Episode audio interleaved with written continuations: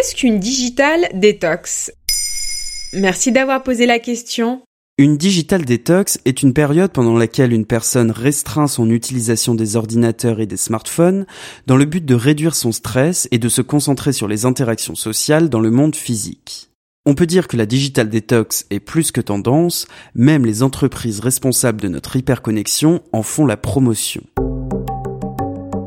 Digital Detox a fait son entrée dans le English Oxford Dictionary en 2011. Elle correspond à une époque où 26% des adultes américains déclarent être presque constamment sur Internet, selon le Pew Research Center. Même l'entreprise Google le reconnaît, les gens se sentent enchaînés à leur téléphone.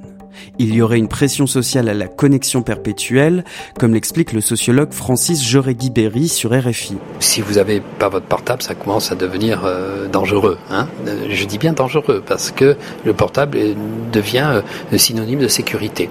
On est un peu drogué au numérique, quoi. Parfois, on se rapproche de ça. Et c'est pourquoi on a inventé des cures de désintox pour quitter Internet et son téléphone.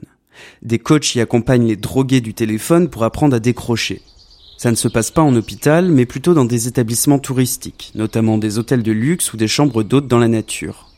Les formules proposent des soins relaxants, des massages, de la méditation ou du yoga, et il faut compter entre 300 et 500 euros la nuit. Bon, ça, on l'aura compris, c'est la Digital Detox version manager surconnectée. Dans un tout autre genre en Chine, on enferme de jeunes addicts aux écrans dans des camps où ils doivent suivre un entraînement militaire, comme le montre un documentaire de RT France. Rassemblement Bon, et entre les séjours hors de prix et les camps militaires, il n'y a pas d'autre moyen de déconnecter? Il faut déjà prendre conscience du temps qu'on passe sur les réseaux et à ce sujet, même les principaux responsables s'emparent de la digital detox. Sur iPhone, Apple propose par exemple des options pour limiter les distractions et mieux se concentrer. Il est possible de recevoir un rapport hebdomadaire du temps passé sur chaque application et de fixer une limite d'utilisation au-delà de laquelle l'accès y est bloqué. Et même les enfants des cadres de Google vont dans des écoles sans écran. Mais dans une société hyper connectée, il est peut-être illusoire de vouloir totalement se déconnecter. Au-delà de la digital detox, on peut imaginer une connexion plus intelligente, c'est-à-dire faire le tri entre ce que ces outils nous apportent de positif et leur côté chronophage, stressant, fatigant. Concrètement, la détox passe par le fait de désactiver ses notifications, activer régulièrement le mode avion ou ne pas déranger, et éviter de garder son téléphone à côté de son lit la nuit.